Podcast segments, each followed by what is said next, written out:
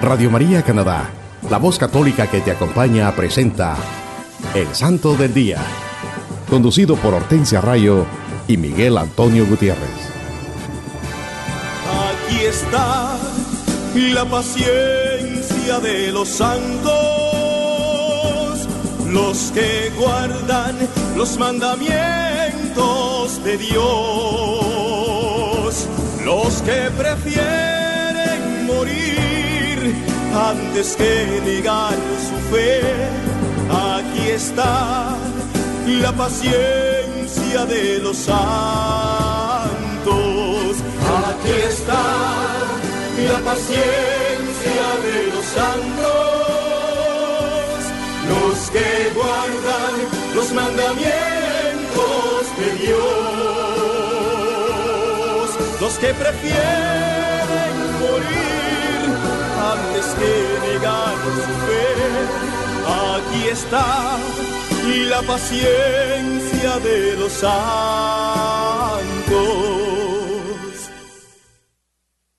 Hola queridos hermanos, reciban la gracia y la paz de Dios Padre y de Cristo Jesús, nuestro Salvador, desde Toronto a través de Radio María, Canadá. Es una bendición llevar a ustedes la vida e historia de los santos de nuestra Iglesia Católica en su programa evangelizador El Santo del Día y Siete Minutos con Cristo. Hermanos, ustedes que nos están escuchando en cualquier parte del mundo, también pueden ir a la internet o al sitio de Google y escribir radiomaria.ca diagonal SDD y esto los llevará directamente al website o página en la internet de El Santo del Día, donde podrán tener acceso a todos los episodios anteriores. Sí, mis hermanos, es una bendición el poder compartir con ustedes la vida de los santos de nuestra Iglesia Católica. Este programa estamos compartiendo la buena nueva, los santos evangelios, la santa palabra de Dios reflejada en la vida de los santos, estos hombres y mujeres de Dios que, decidieron hacer de la vida y enseñanza de Jesucristo su estilo de vida, y al igual que el Maestro lo dieron todo por amor a Dios y a sus hermanos. Los santos se dejaron iluminar y guiar por el Santo Espíritu de Dios y evangelizaron con su testimonio de vida. Ellos hicieron la voluntad de Dios, son ejemplos de amor, paz, humildad y paciencia el propósito de sus vidas fue convertirse en fieles imitadores de nuestro Señor Jesucristo y se dedicaron a promover la paz y el amor en su diario vivir, al igual que lo hizo el Maestro. Le dieron toda la gloria a Dios con sus palabras, pensamientos y acciones. Al poner en práctica la enseñanza de nuestro Señor Jesucristo. Sí, mis hermanos, escuchemos lo que nos dice el Catecismo de la Iglesia Católica en el numeral 1717. Las bienaventuranzas dibujan el rostro de Jesucristo y describen su caridad. Expresan la vocación de los fieles asociados a la gloria de su pasión y de su resurrección iluminan las acciones y las actitudes características de la vida cristiana. Son promesas paradójicas que sostienen la esperanza en las tribulaciones, anuncian a los discípulos las bendiciones y las recompensas ya incoadas. Quedan inauguradas en la vida de la Virgen María y de todos los santos. Para lograrlo tenemos que asociarnos como discípulos de Jesucristo a su gloria y a su pasión, y así podremos experimentar la gloria de resurrección a una vida nueva, llena del amor y de la paz de nuestro Creador, Dios Padre Todopoderoso. Hermanos, el Catecismo de la Iglesia Católica nos los enseña clara y sencillamente que las bienaventuranzas describen a nuestro Señor Jesucristo y su gran amor hacia todos nosotros, nos invitan a ser como Él. Las bienaventuranzas es la luz que ilumina nuestra vida cristiana, son la guía, el manual de vida del cristiano, que sostendrán nuestras esperanzas en las tribulaciones, en las angustias, en la desolación, que a veces llegan a nuestras vidas. Ellas nos anuncian las promesas y recompensas que ya el Señor ha puesto a nuestra disposición. Si llegamos a amarle en espíritu y en verdad, así como lo hizo la Santísima Virgen María y también lo han hecho los santos. Para lograrlo, tenemos que asociarnos como discípulos de Jesucristo a su gloria y a su pasión. Y así podremos experimentar la gloria de su resurrección a una vida nueva llena de amor y de la paz de nuestro Creador, Dios Padre Todopoderoso. En este día los acompañamos su hermana Hortensia y su hermano Miguel. Y recuerden que también tendremos nuestra habitual sesión de los siete minutos con Cristo para que nos pongamos en actitud de oración, pidiendo al Santo Espíritu de Dios que nos ilumine y fortalezca para que reflexionemos en este mensaje y así la luz de Cristo y su santa palabra llenen nuestros corazones de su amor y de su paz. Hermanos, como se lo mencionamos al comienzo, les tenemos un programa lleno de bendiciones que nos ayudará a enriquecer y fortalecer nuestra fe católica. Hoy les continuaremos hablando de los amigos de Jesucristo, esos hombres y mujeres santos que decidieron hacer de la vida y enseñanzas del Maestro su estilo de vida y que nuestra Iglesia Católica celebra esta semana. Y ellos son San Cesario de Arles, Santa Elizabeth Bichier des Ajes, Santa Mónica, San Agustín. También vamos a, mencionar, celebrar eh, esta semana el martirio de San Juan Bautista.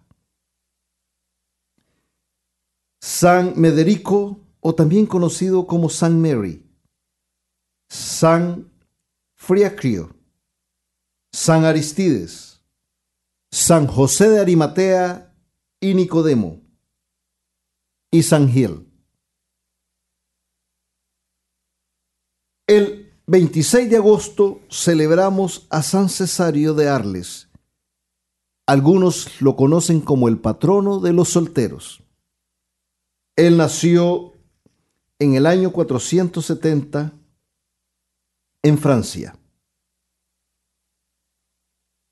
y en 1503 fue escogido como obispo de Arles, después de su ordenación, que fue a los 20 años de edad.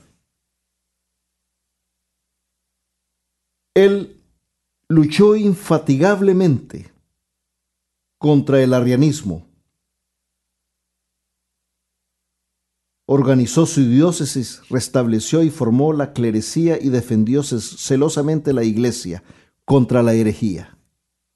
Fue un conocido predicador que le dio énfasis a la brevedad y claridad de su lenguaje, como lo muestran sus sermones que han llegado hasta nosotros. Fue un dinámico pastor. Él escribió una regla para el convento de monjas de su hermana, que él había fundado y que por largo tiempo ha sido el tipo de vida para un gran número de religiosas. Lo moderno de su regla puede verse en sus provisiones de que cada monja debe aprender a leer y escribir y que las monjas tienen derecho a elegir sus abadesas. Él murió en el año 543. También en agosto 26 celebramos a Santa Elizabeth Bisher des Ages. Ella fue bautizada Juana Elizabeth, pero normalmente fue llamada por su segundo nombre. Fue educada en un convento de Potiers y después de la muerte de su padre realizó una exitosa campaña para salvar la propiedad de la familia contra la Asamblea Nacional. Esto fue durante el tiempo de la Revolución Francesa. Dedicó su vida a la educación y al cuidado de los enfermos. Y para prepararse para la vida religiosa vivió un tiempo con las Carmelitas y la Sociedad de Providencia. Santa Elizabeth Bichir de Aes estableció más o menos 60 fundaciones en Francia. También se formó la comunidad de los sacerdotes del Sagrado Corazón de Veterán. Ella murió el 26 de agosto de 1838 y fue canonizada en el año 1947 por el Papa Pío XII. El 27 de agosto estamos celebrando a Santa Mónica, patrona de las madres y las viudas. Santa Mónica vino al mundo en el año 333.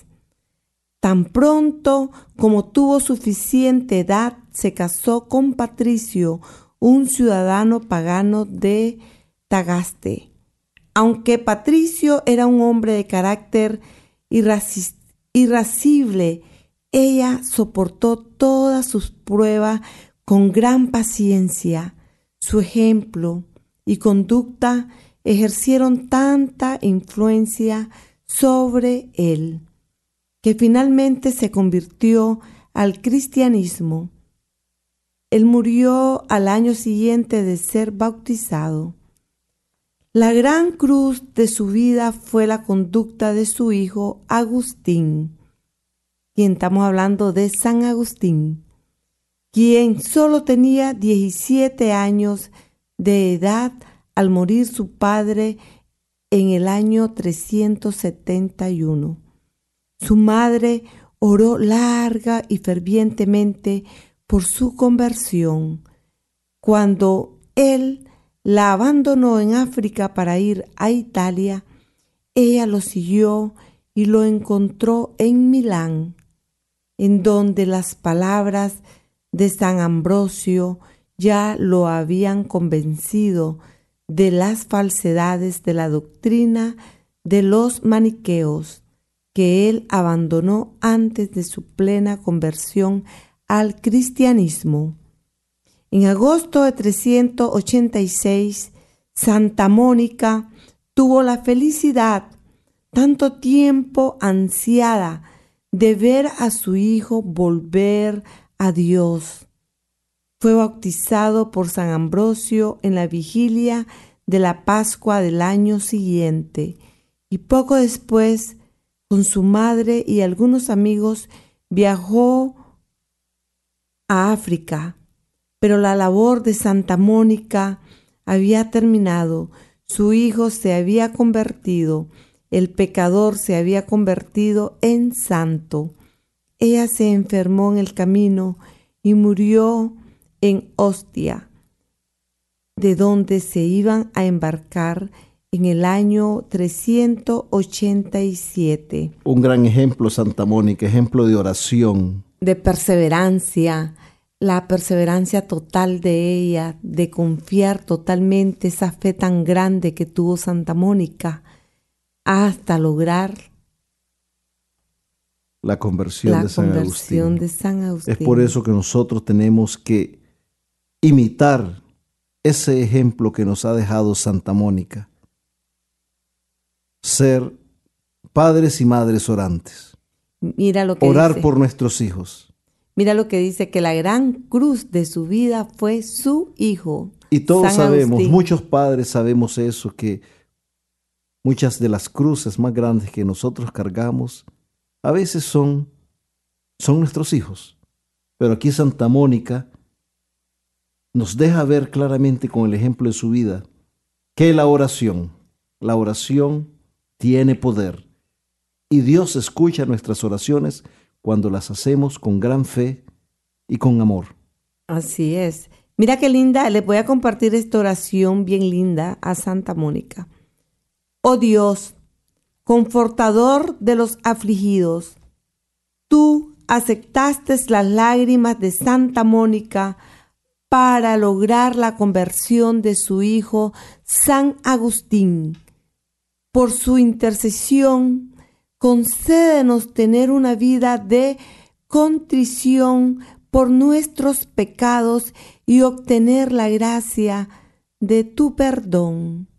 Amén.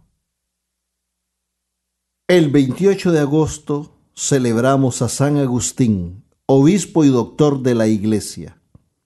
Este santo nació el 13 de noviembre del año 300, 354 en Tagaste, la Argelia moderna.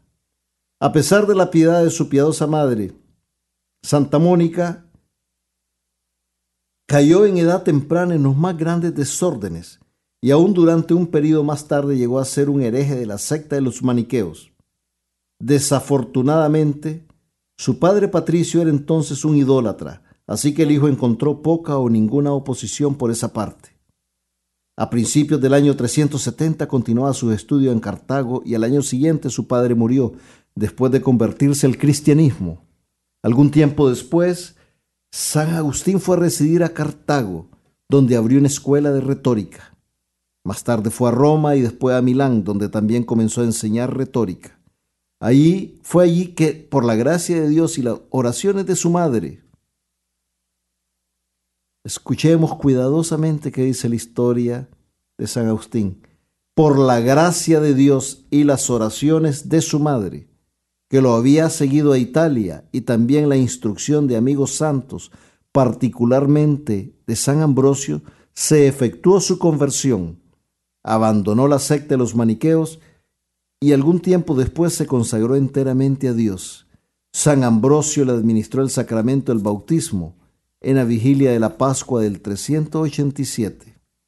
A su regreso a África, el santo perdió a su madre en Ostia ese mismo año y en el 388 llegó a Cartago. En Tagaste comenzó a vivir una vida comunitaria con algunos amigos. Fue ordenado en el año 390 y se mudó a Hipona, donde estableció otra comunidad con varios de sus amigos que lo habían seguido. Cinco años más tarde fue consagrado como obispo y hecho coadjutor de Valerio, obispo de Hipona, a quien sucedió el año siguiente. Durante este periodo, hasta que murió, su vida fue de actividad incesante.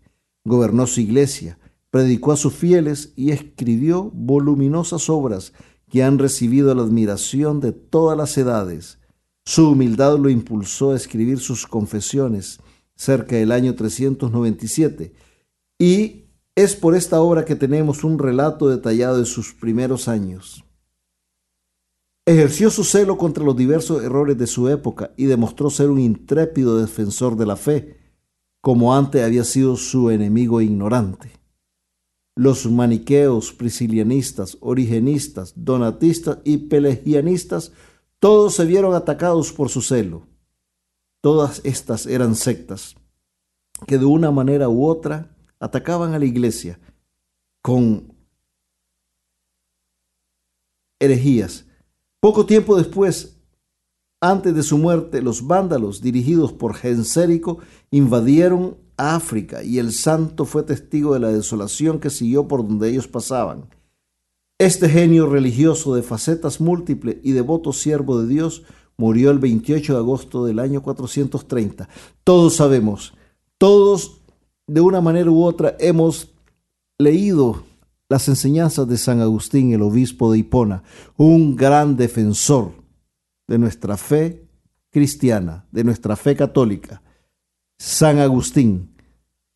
Todos, cuando tengamos la oportunidad, hermanos, leamos las obras de San Agustín y vamos a aprender mucho de nuestra fe católica.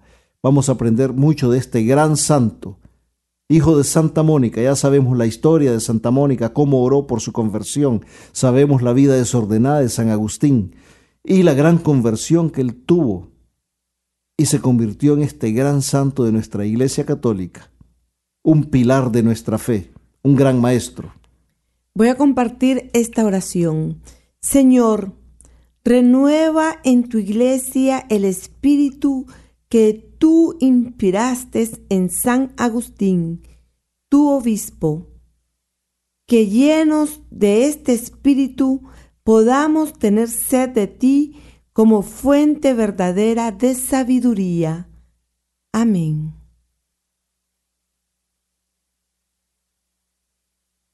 El 29 de agosto celebramos el martirio de San Juan Bautista. Fiel a la inspiración de la gracia divina, San Juan pasó la mayor parte de su vida en el desierto y se convirtió en el modelo de muchos anacoretas que más tarde sirvieron a Dios de esa misma manera. Anacoretas se, se le llama a todos aquellos que deciden retirarse a un lugar donde pueden mantenerse en oración, en penitencia y en constante comunicación con, en comunión con el Señor. Teniendo 30 años de edad, apareció ante el mundo en las orillas del Jordán, predicando la penitencia como precursor de Jesucristo y una voz clamando en el desierto. Tuvo el honor de bautizar al Divino Maestro y lo señaló a los que lo escuchaban como el Cordero de Dios. La ocasión de morir como mártir de su deber pronto se presentó por sí misma. Herodes Antipas, hijo de Herodes el Grande, asesino de los inocentes, era entonces gobernador o tetrarca de Galilea. Es el mismo a quien el Salvador llamó una raposa y quien mandó al Salvador a Pilatos. En una visita a Roma había conocido a Herodías, la mujer de su hermano Felipe, y la tomó como su mujer. Su propia esposa, la hija de Aretas, un rey árabe, huyó a su padre, y de ello resultó una guerra en la que el ejército de Herodes fuera derrotado. San Juan Bautista denunció valerosamente este matrimonio adúltero e incestuoso, y en consecuencia fue arrojado a la prisión. Pero Herodías quería una mayor venganza. Solo la cabeza de su enemigo, Juan el Bautista, podría satisfacerla. Con motivo del cumpleaños de Herodes se dio una fiesta en la que Salomé, la hija de Herodías, lo agradó e, extraordinariamente con una hermosa danza. Él juró que le daría lo que ella le pidiera. La joven consultó con su madre, quien le aconsejó que pidiera la cabeza de San Juan, Herodes se entristeció porque estimaba al Bautista, pero tuvo la debilidad de acceder y cumplir su juramento impío. Se mandó a un oficial a la prisión y San Juan fue decapitado para satisfacer el deseo de venganza de una mujer voluptuosa. La muerte de San Juan ocurrió alrededor de tres años antes de la de nuestro Señor. San Juan el Bautista, la voz que clama en el desierto, el que vino a preparar el camino del Señor. Lo recordamos este 29 de agosto. Se le dice también que San Juan el Bautista es el último profeta del Antiguo Testamento. San Juan el Bautista lo recordamos este día, 29 de agosto, un gran santo, un gran profeta gran Hijo de Dios. El mismo día, agosto 29, celebramos a San Mederico o Mary. Fue un modelo de virtud para sus fieles y un modelo de santidad para el pueblo de toda la ciudad. Él tuvo un gran deseo de tener una mayor soledad con Dios que lo llevó a renunciar a su cargo de abad y retirarse a un bosque a cuatro millas de distancia de la población. Allí vivió del producto de sus labores manuales. Sin embargo, su reputación siguió atrayendo a las multitudes hacia él.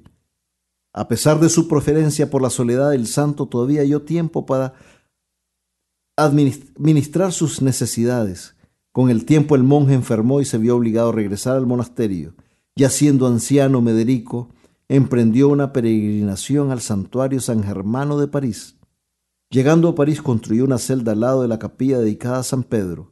Después de dos años y algunos meses de enfermedad, constante Mederico fue llamado a unirse al Señor, a quien había servido también durante toda su vida.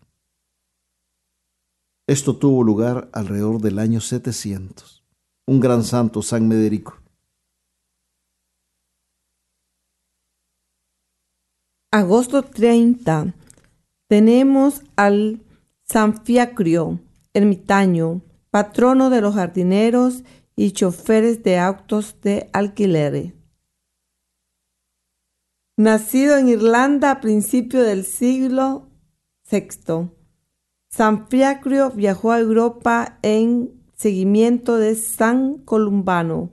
Fue recibido amablemente por San Faro en Francia, quien lo proporcionó un pedazo de terreno para erigir un, una ermita. Este humilde hombre de Dios comenzó a llevar la vida religiosa que había vivido en Irlanda. Pronto la gente de las regiones aledañas comenzó a acudir en masa para aprender sobre la fe cristiana con este hombre de Dios. Viendo los trabajos que pasaban lejos de sus hogares y sin refugio, Fiacrio sintió compasión por ellos y determinó ayudarlos. Con la ayuda de otra sesión de tierras dada por San Faro, este santo ermitaño cortó los árboles él mismo para construir un hospicio para albergarlos y desbrozó las tierras para cultivar maíz y vegetales para alimentarlos. El nombre de fiacrio se le dio a los coches de alquiler de cuatro ruedas, porque cuando se pusieron en uso en París en 1640, se estacionaban cerca del Hotel San Fiacrio para llevar a los peregrinos en la primera etapa de su viaje al santuario de San Fiacrio. Es por eso que se le conoce a él como el patrón de los jardineros, porque cuando llegaban todos los peregrinos a verlos, él dice, preparó los terrenos para poder ayudarles a ellos que estaban lejos de sus hogares y poderles darles de comer. Por eso él cultivó la tierra con maíz y vegetales para alimentar a todos estos peregrinos. Y bueno, patrón, eh, se le conoce como el patrón de los choferes de autos de alquiler porque ese nombre se le dio a los coches en ese entonces, en el año 1640, porque estaban cerca del Hotel San Fiacrio. Bueno, esa es la tradición popular y, y, eso es lo que compartimos acá la vida de los santos. Pero de todas maneras, un gran santo. Él llevó el Evangelio a sus hermanos. Él predicó y fue un ejemplo de amor y de servicio para sus hermanos. Por eso lo recordamos todos los 30 de agosto a San Fiacrio. El 31 de agosto celebramos a San Aristides. A principios del año cuarto, Eusebio de Cesarea, el célebre historiador de la iglesia, declaró, también Aristides, un fiel discípulo de nuestra religión, ha dejado una apología de la fe dedicada a Adriano, alrededor del año 124. Sus escritos también han sido conservados por muchos, aún hasta el tiempo actual. Aristides se presenta a sí mismo como un filósofo ateniense y luego desarrolla una tesis basada en la idea de Dios que es dada como un criterio de la verdad de la religión cristiana. Él urge al emperador a dejar de perseguir a los cristianos y a convertirse a sus enseñanzas. Aunque falta de estilo y recursos literarios, los escritos San Aristides revelan una inteligencia penetrante y firme y se fundan en una idea exaltada de Dios. San Aristides, un gran santo que lo recordamos y se conoce como un apologista laico, defensor de nuestra iglesia con sus escritos.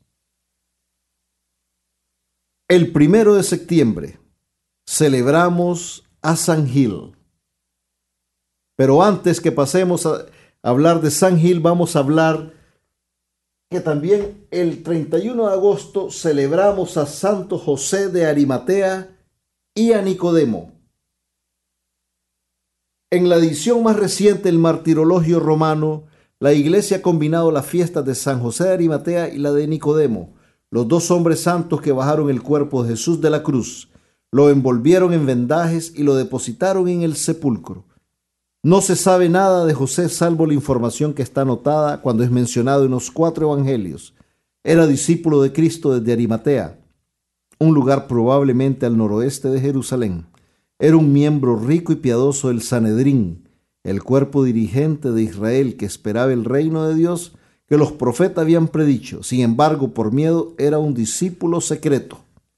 José no tomó parte de la resolución del Sanedrín de ejecutar a Jesús Después de la crucifixión de nuestro Señor, lo que él presenció José cobró coraje para ir a Pilatos y pedir el cuerpo del Salvador.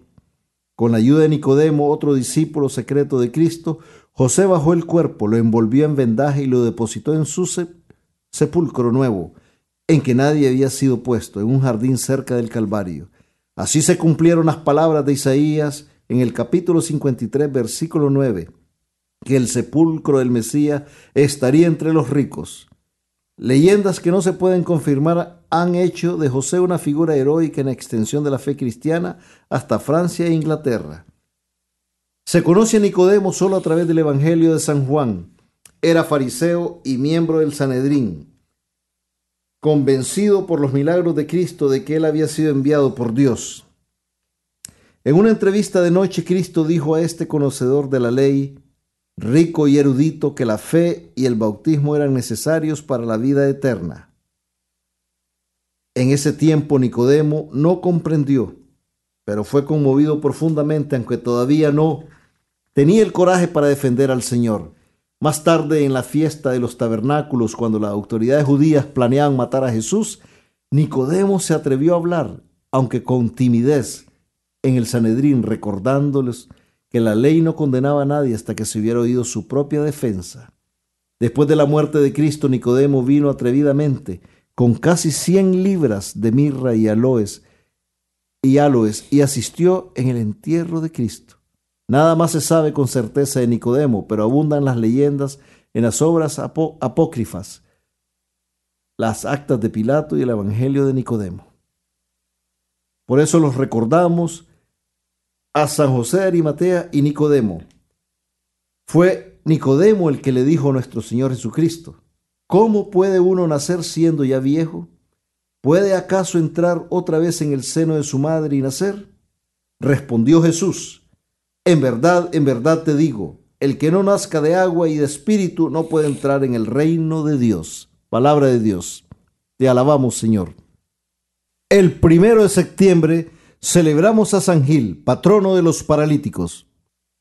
Se dice que San Gil o Egidio fue un ateniense de noble cuna que vivió en el siglo VII.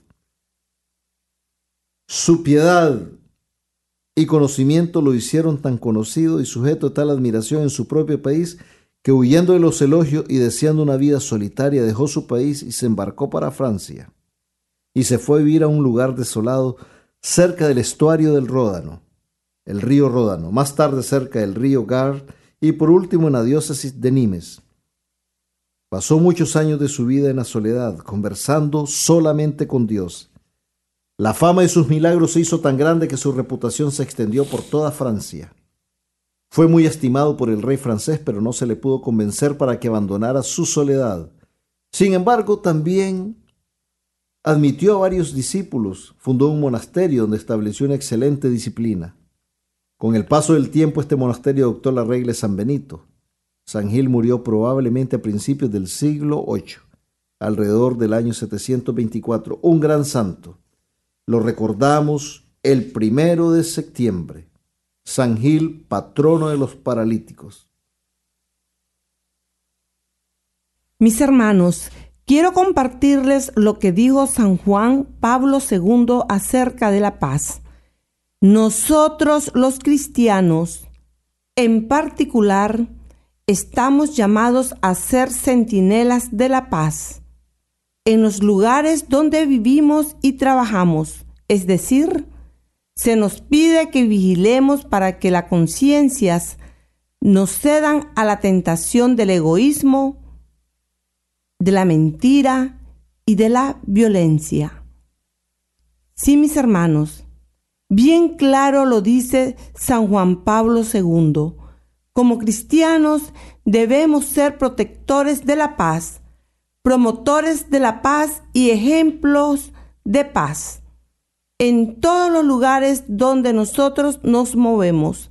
Como cristianos, como católicos, debemos ser testimonios de esa paz que nuestro Señor Jesucristo nos ha dado no debemos permitir que nuestros corazones y nuestras conciencias sean objeto de la tentación del egoísmo, la mentira, la violencia.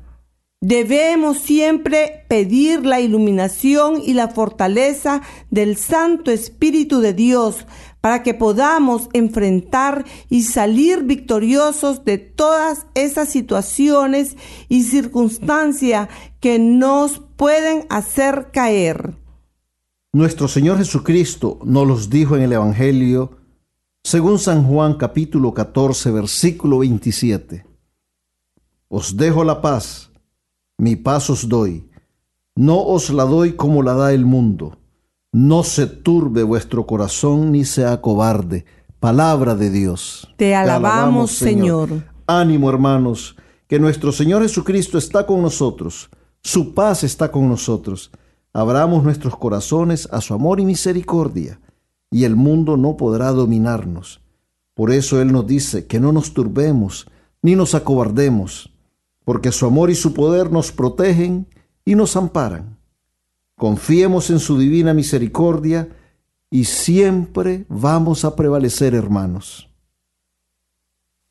Siempre recordemos, hermanos, que no hay santos sin pasado, ni pecadores sin futuro, por ahora vamos a escuchar un bello canto y enseguida regresamos con más de su programa El Santo del Día y Siete Minutos con Cristo.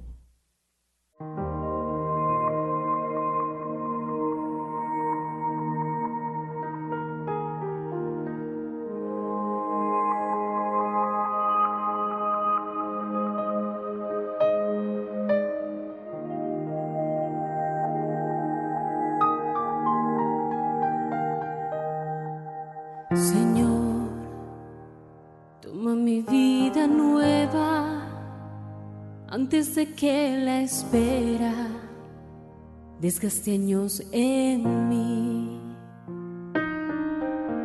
Estoy dispuesto a lo que quieras, no importa lo que sea, tú llámame a servir. Llévame necesiten tus palabras necesiten mis ganas de vivir. Donde falte la esperanza, donde falte la alegría, simplemente por no saber de ti.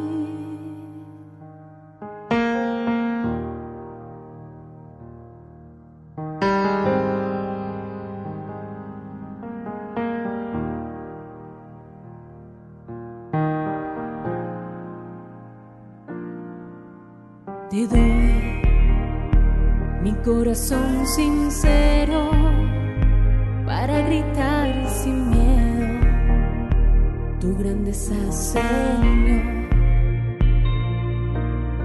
Tendré mis manos sin cansancio, tu historia entre mis labios y fuerza en la oración.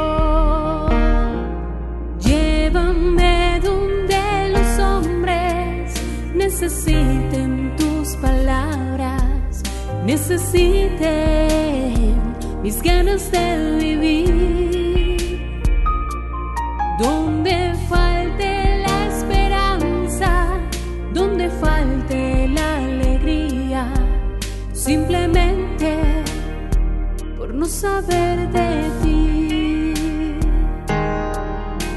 Y así en marcha iré calles predicando lo bello que es tu amor. Señor, tengo alma misionera, condúceme a la tierra que tenga sed de ti. Llévame donde los hombres necesiten necesite mis ganas de vivir. Donde falte la esperanza, donde falte la alegría, simplemente por no saber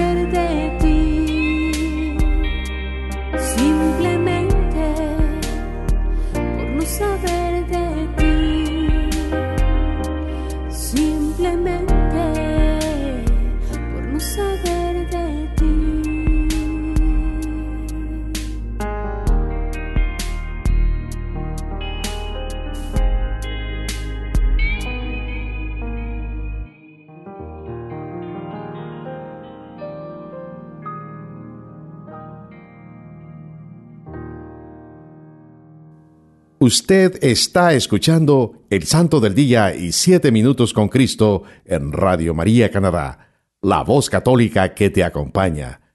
Nuevamente con ustedes, Hortensia Rayo y Miguel Antonio Gutiérrez.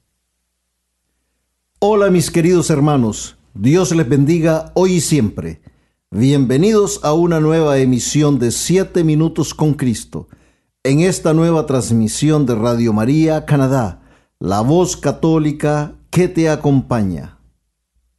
Dios está aquí, llegó con poder. Bendigamos su nombre, proclamemos su victoria, gritemos con gozo. ¿Quién vive? Cristo vive. Le saluda su hermano Miguel y nos dice la santa palabra de Dios en el Santo Evangelio según San Mateo capítulo 5, versículo 9. Bienaventurados los que trabajan por la paz, porque ellos serán llamados hijos de Dios. Palabra de Dios, te alabamos Señor. Queridos hermanos, hoy vamos a reflexionar, a compartir sobre la séptima bienaventuranza. Bienaventurados los que trabajan por la paz, porque ellos serán llamados hijos de Dios. Es una bendición, hermanos, seguir compartiendo con ustedes acerca de las bienaventuranzas. Nuestro Señor Jesucristo en las bienaventuranzas nos describe claramente lo que debe ser la persona santa. En el Sermón de la Montaña, Él nos describe claramente cómo debe ser un verdadero discípulo de Él.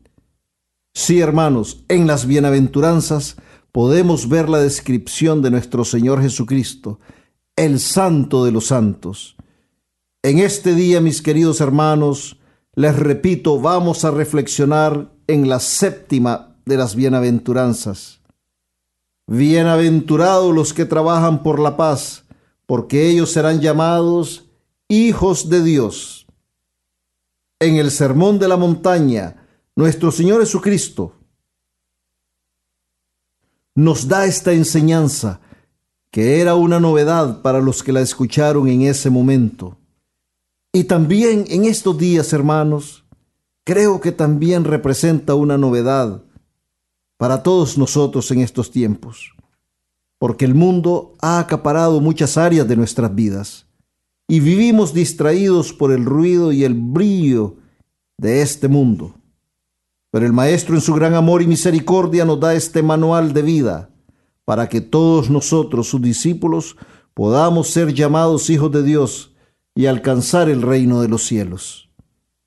Nuestro Señor Jesucristo nos está dando el mensaje de que, de que a pesar de las circunstancias o situaciones que estemos experimentando, a pesar de las pruebas que se presenten a nuestras vidas, a pesar de la influencia que el mundo pueda ejercer o empujar en nuestro diario vivir, a pesar de las heridas que el pecado pueda provocar en nuestros corazones, a pesar de todo aquello malo que nos rodea y todo aquello que nos hace tropezarnos. Nosotros tenemos que trabajar y promover la paz para prevalecer y poder salir victoriosos. Él nos invita a abrazar y recibir esta promesa que Él nos hace para que seamos herederos del reino de los cielos de la vida eterna, de la tierra prometida. Este sermón de la montaña, hermanos, está dirigido a todos nosotros, sin excepción alguna, al pueblo de Dios, porque somos hijos de Dios. Este pueblo de Dios que somos nosotros, que ha recibido el alimento espiritual, el pan de vida, y que estamos llamados a proclamar el Evangelio, al igual que lo hizo nuestro Señor Jesucristo. a proclamar esa buena nueva a todos nuestros hermanos que están necesitados de este mensaje de amor y paz, de este mensaje de salvación. Nos damos cuenta, hermanos, al reflexionar en estas bienaventuranzas, que no son nada fáciles de practicar. Hay que tener una gran fe en Dios, tenemos que tener una gran fe en Dios, sentir plena confianza en Él para poder recibir este mensaje de amor y misericordia en nuestros corazones, para poder tratar al menos de entender un poco ese misterio de amor que el Señor nos ofrece. Esta enseñanza nos invita a ser mejores hijos de Dios. El Señor nos invita a ser como Él, nuestro Señor Jesucristo, a vivir nuestra existencia de acuerdo a las bienaventuranzas, que en realidad son una descripción perfecta de nuestro Señor Jesucristo. Jesucristo, hermanos, es el más santo y quiere que también nosotros seamos santos. Él quiere que nos dejemos guiar por sus enseñanzas y así poder descubrir la misión, la vocación que Él tiene destinada para nosotros como hijos de Dios. Nuestro Señor Jesucristo nos está invitando a ser instrumentos de paz, de amor, de reconciliación. Nos está invitando a ser fieles imitadores de Él. Y repito, hermanos, la santa palabra de Dios nos dice en la séptima bienaventuranza, bienaventurados los que trabajan por la paz, porque ellos serán llamados hijos de Dios. Hermanos, muchas veces escuchamos a nuestros hermanos que nos saludan o se despiden con la palabra o expresión shalom, esta palabra que tiene su origen en el idioma hebreo es un deseo de salud, de armonía, de paz interior, de calma y tranquilidad. ¿Quién es el que puede darnos todo esto que se ha mencionado? Solo nuestro Señor Jesucristo, el Hijo de Dios, el Hijo del Padre, con la fuerza y el poder del Espíritu Santo. Él es el único que puede darnos la paz que nuestro corazón anhela, porque Él es el príncipe de la paz y es el único que puede traer la paz a nuestras vidas, a nuestros corazones, a nuestro entorno. Ya lo había profetizado el profeta Isaías en el capítulo 9, versículo 5. Porque una criatura nos ha nacido, un hijo se nos ha dado, estará el señorío sobre su hombro y se llamará su nombre maravilla de consejero, Dios fuerte, siempre Padre, príncipe de paz, palabra de Dios.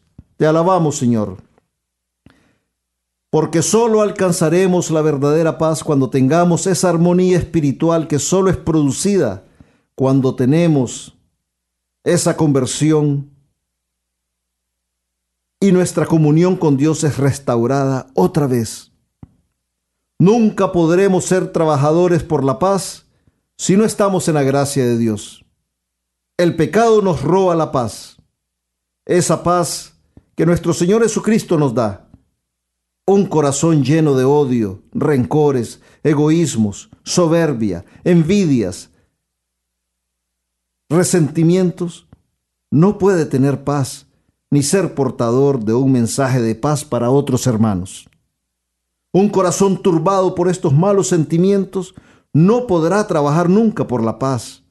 Es por eso, hermanos, que tenemos que proteger nuestra paz espiritual, que se inicia en nuestros corazones y es consecuencia de nuestras buenas acciones.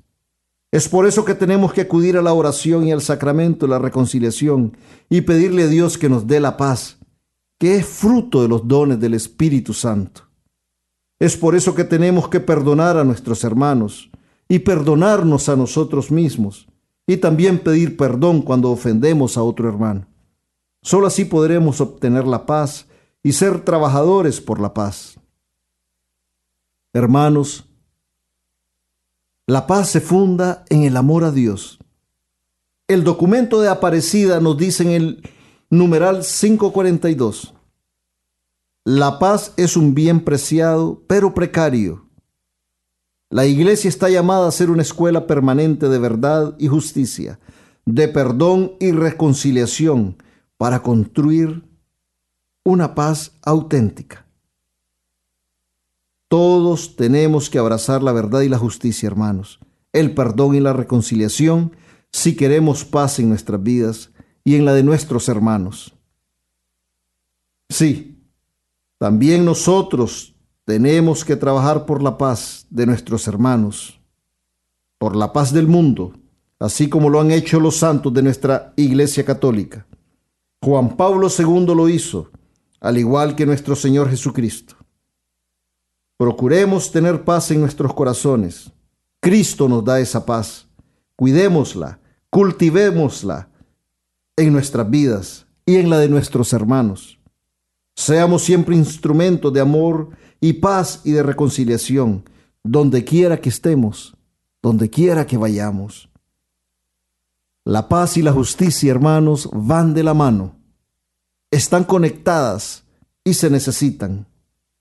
Es tarea de la iglesia, de todos nosotros, proclamar la verdad que hemos recibido de Jesucristo, hacerla saber, predicar el reino de Dios, hacer, hacer sentir su voz entre las múltiples voces del relativismo. ¿Cómo podremos construir la paz sin construir la justicia? Tenemos que construir la paz siendo justos, hermanos. Ya lo decía la descripción del hombre justo en el Antiguo Testamento. El hombre justo es un hombre de Dios. Nosotros, hermanos, no podemos andar enjuiciando a nuestros hermanos. Nosotros tenemos que promover el perdón y la reconciliación ese perdón y reconciliación que Cristo nos invita que sea parte de nuestra vida. Esa es nuestra misión como evangelizadores. Recordemos lo que nos dice el Santo Evangelio según San Lucas capítulo 2, versículo 4. Gloria a Dios en las alturas y en la tierra paz a los hombres en quienes Él se complace. Palabra de Dios. Te alabamos, Señor. Dios se complace en los hombres pacíficos, en los que trabajan por la paz y la promueven. Seamos esos hijos de Dios, hermanos, en quien Él se complace. Vivamos en paz como hermanos en Cristo. Dios quiere que nos amemos, así como también Él nos ama.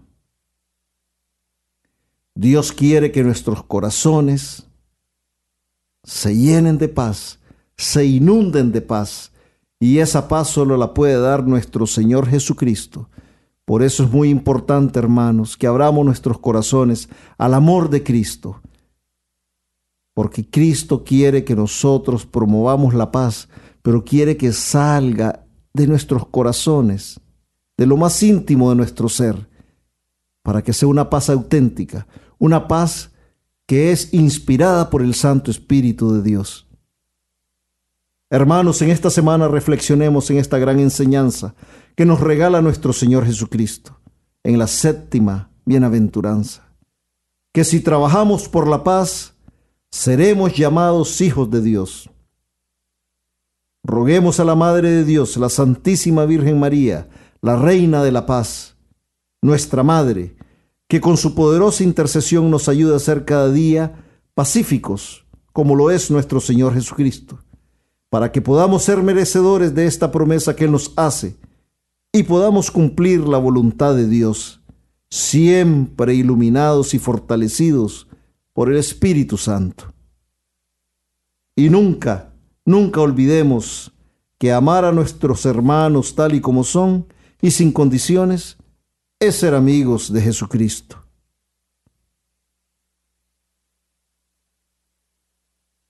Gracias por acompañarnos y recuerden seguir en sintonía de todos los programas de nuestra emisora Radio María Canadá, la voz católica que te acompaña. Hasta la próxima, mis hermanos. Que Dios les bendiga hoy y siempre.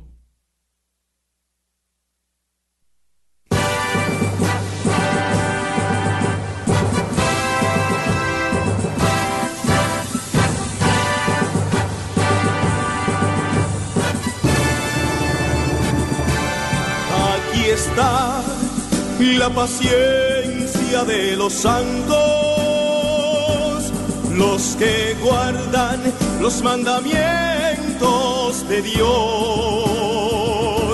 los que prefieren morir antes que negar su fe. Aquí está la paciencia de los santos. Usted escuchó El Santo del Día y Siete Minutos con Cristo, conducido por Hortensia Rayo y Miguel Antonio Gutiérrez, en Radio María Canadá, la voz católica que te acompaña. Los que prefieren morir antes que negar su fe. Aquí está la paciencia de los santos.